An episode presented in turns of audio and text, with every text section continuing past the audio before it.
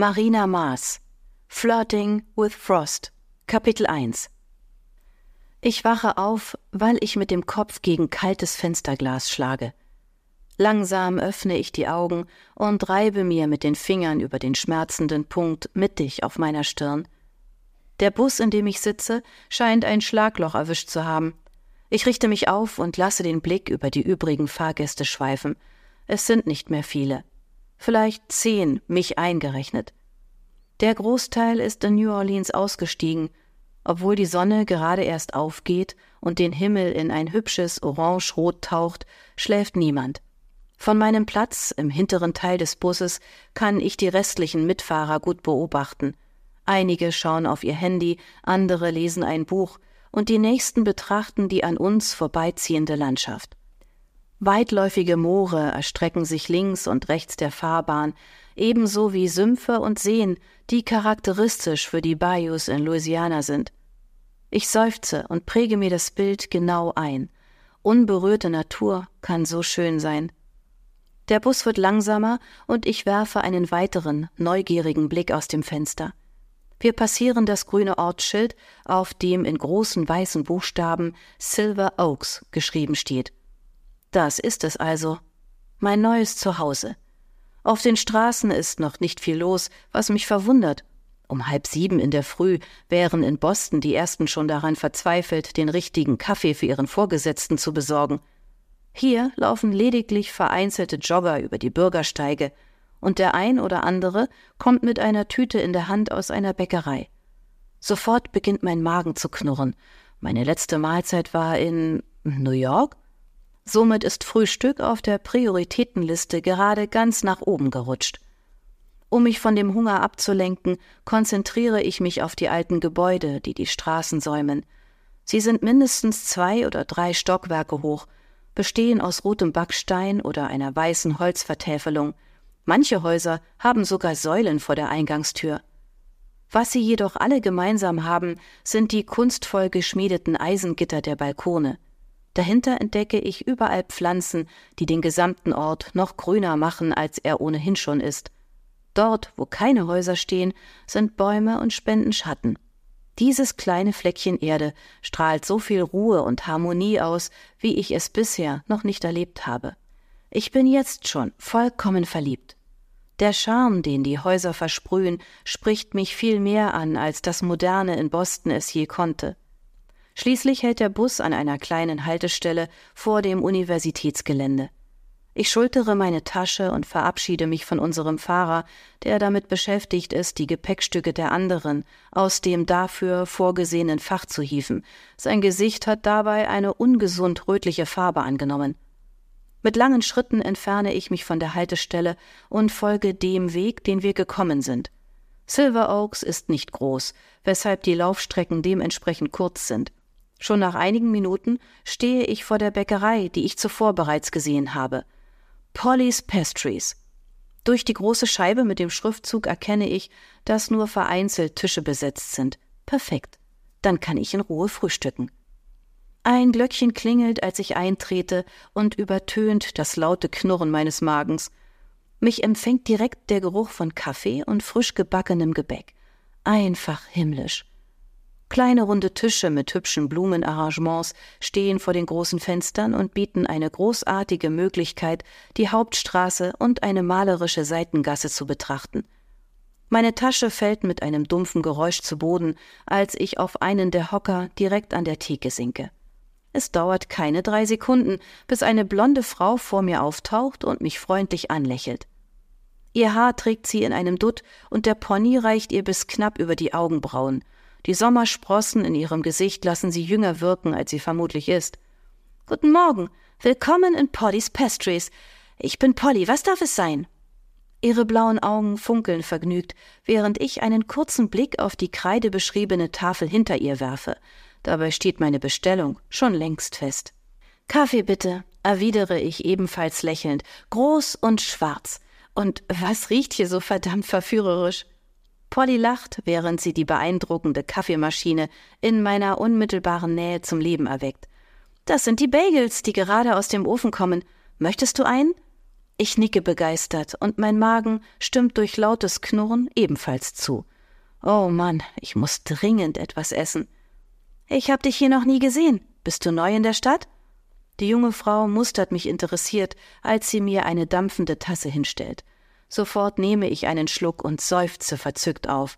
Das schmeckt so viel besser als dieses wässrige Gesöff am Busbahnhof, was die Mitarbeiter als Kaffee bezeichnet haben. Ich fange morgen mein Studium an der Silver Oaks Park an, erkläre ich, aber ich bin eben erst angekommen. Polly wirft mir einen mitfühlenden Blick zu. 25 Stunden habe ich in diesem Bus gesessen, der mich hierher gebracht hat. In ein neues Leben. In Sicherheit. 25 Stunden, die mir sicherlich anzusehen sind. Wie gut, dass hier kein Spiegel in der Nähe ist, der mir das beweist. Es freut mich, dich in Silver Oaks willkommen zu heißen. Fragend sieht Polly mich an, während ich mir innerlich mit der Hand gegen die Stirn klatsche. Stimmt, ich habe mich noch gar nicht vorgestellt. Eliza, entgegne ich und lächle entschuldigend. Polly erwidert es direkt. Es ist schön, dass die erste Person, auf die ich hier treffe, direkt so sympathisch ist. Wieso hast du die Einführungswoche verpasst? Da freuen sich viele Studierende am meisten drauf. Sie schiebt einen Teller mit dem größten Bagel, den ich jemals gesehen habe, über den Tresen. Er ist mit Frischkäse bestrichen und mit Rucola, Gurken und Tomaten belegt und sieht einfach unglaublich aus, weshalb ich keine Sekunde länger warte und sofort herzhaft hineinbeiße. Ich habe meine Mom in New York besucht, erkläre ich, nachdem mein Mund wieder leer ist. Deshalb habe ich es erst jetzt geschafft. Bei der Erinnerung an die letzten sieben Tage lächle ich. Es war erholsam, mich nach langer Zeit mal wieder nur auf mich zu konzentrieren, Dinge zu tun, die ich machen wollte, ohne vorher jemanden um Erlaubnis zu bitten, mich von Mom umsorgen zu lassen, wie sie es früher oft getan hat, als wir noch zusammengelebt haben. Dieses Gefühl der Geborgenheit habe ich in den letzten Monaten, vielleicht sogar in den vergangenen Jahren vermisst, und weil ich weiß, dass ich Mom eine Weile nicht sehen werde, waren unsere gemeinsamen Tage in New York umso schöner. Mein Gegenüber verzieht die Lippen zu einem Grinsen.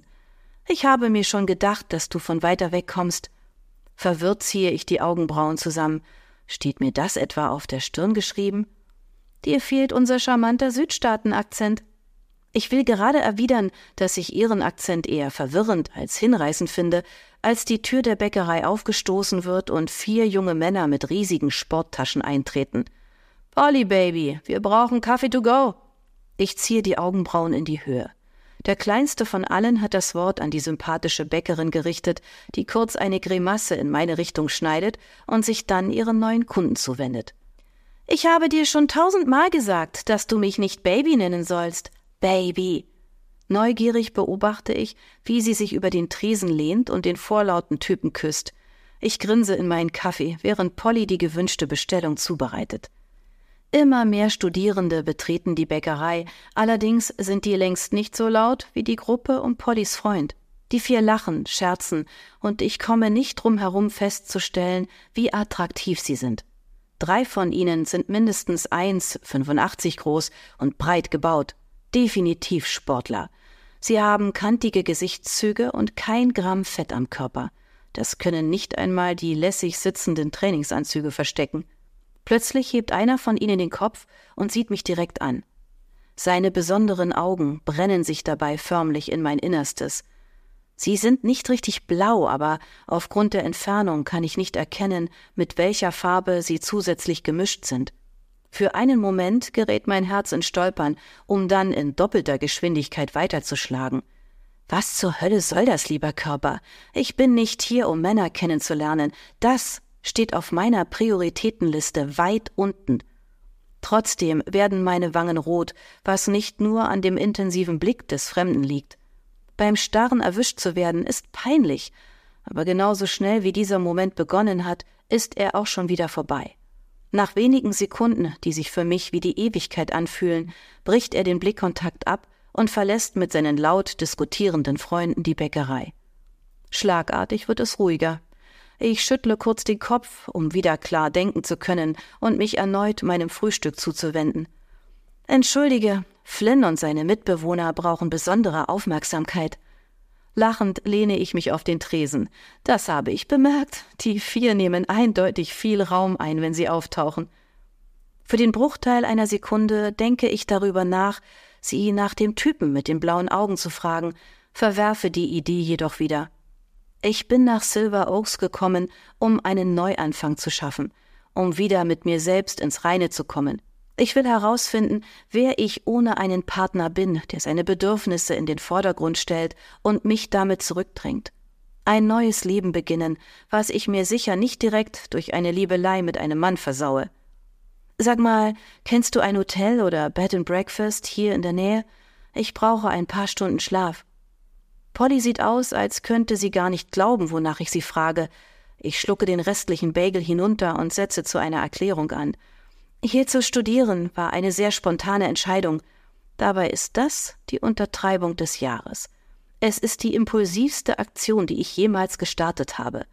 In meiner Reisetasche befinden sich lediglich meine Schlittschuhe, die nötigste Kleidung, wichtige persönliche Bilder, ein Jahresvorrat von meinen liebsten Kokospralinen und so viel Bargeld, wie ich in Boston und New York pro Tag abheben konnte, was ungefähr 8000 Dollar sind. Ich habe letzte Woche nach freien Zimmern geguckt, bin aber nicht fündig geworden. Meine Hoffnung ist, dass ich am College jemanden treffe, der noch Mitbewohner sucht oder bereit ist, eine neue WG zu gründen. Polly kratzt sich nachdenklich am Kinn. Die Straße runter ist Bobs Bed and Breakfast, aber Flints Zimmer ist auch frei geworden, und soweit ich weiß, wurde es noch nicht vermietet. Ich schnaube. In der testosterongeladenen WG von eben? Nein, danke. Glaub mir, Sie lacht und geht langsam rückwärts. Du wirst auf dieses Angebot zurückkommen. Bobs Bed and Breakfast ist speziell. Im Leben werde ich nicht mit diesen Typen zusammenwohnen. Ich habe in den vergangenen Jahren gemeinsam mit einem Mann gelebt, mit einem Sportler. Daher weiß ich, auf was ich mich einlassen würde. Stattdessen will ich mich lieber auf mich konzentrieren ein paar nette Mädels finden, mit denen ich in eine süße Wohnung ziehen kann, ruhige WG-Abende veranstalten, statt übertragene Spiele einer Sportart anzusehen, die mich überhaupt nicht interessiert. Lautem, tiefen Gröhlen zuzuhören, das selbst durch die Wände meines Zimmers dringt. Nein, danke.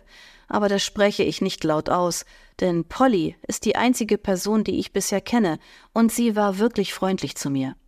Deshalb lege ich auch einen 20-Dollar-Schein zwischen meinen leeren Teller und die Tasse, schnappe mir meine Tasche und winke ihr noch einmal zu, bevor ich nach draußen auf die Straße trete. Bobs Bed and Breakfast, das klingt doch ganz freundlich, auch wenn es mich irritiert, dass die Geschäfte hier mit dem Vornamen des Inhabers beginnen, aber vielleicht ist das so ein Ding in Kleinstädten, wer weiß. In Boston zumindest war alles viel anonymer. Mit der Tasche über der Schulter schlendere ich durch die inzwischen deutlich belebteren Straßen. In der Ferne sehe ich bereits das Schild des Bed and Breakfast. Als ich dann jedoch davor stehe, schlucke ich. Von außen sieht es ganz einladend aus. Die Fassade aus rotem Backstein wirkt gepflegt und die Eingangstür scheint frisch gestrichen worden zu sein. Ähnlich wie Pollys Bäckerei gibt es ein großes Fenster, durch welches ich ins Innere des Gebäudes schauen kann – aber was ich da sehe, lässt einen Schauer über meinen Rücken laufen. Viele bunte Farben und Muster, die absolut nicht zusammenpassen. Auf einmal fällt mir Pollys zögerliches Gesicht wieder ein und ihr Kommentar darüber, dass dieses Bed and Breakfast sehr speziell sei. Vielleicht hätte ich während meines Aufenthalts in New York doch intensiver nach einer Wohnung suchen sollen. Seufzend öffne ich die knarrende Eingangstür. Frisch gestrichen, aber nicht geölt. Merkwürdig. Mit gestrafften Schultern betrete ich den Eingangsbereich. Es sind nur ein paar Nächte, murmle ich und erinnere mich daran, dass diese Option eindeutig besser ist als eine WG mit drei Sportlern.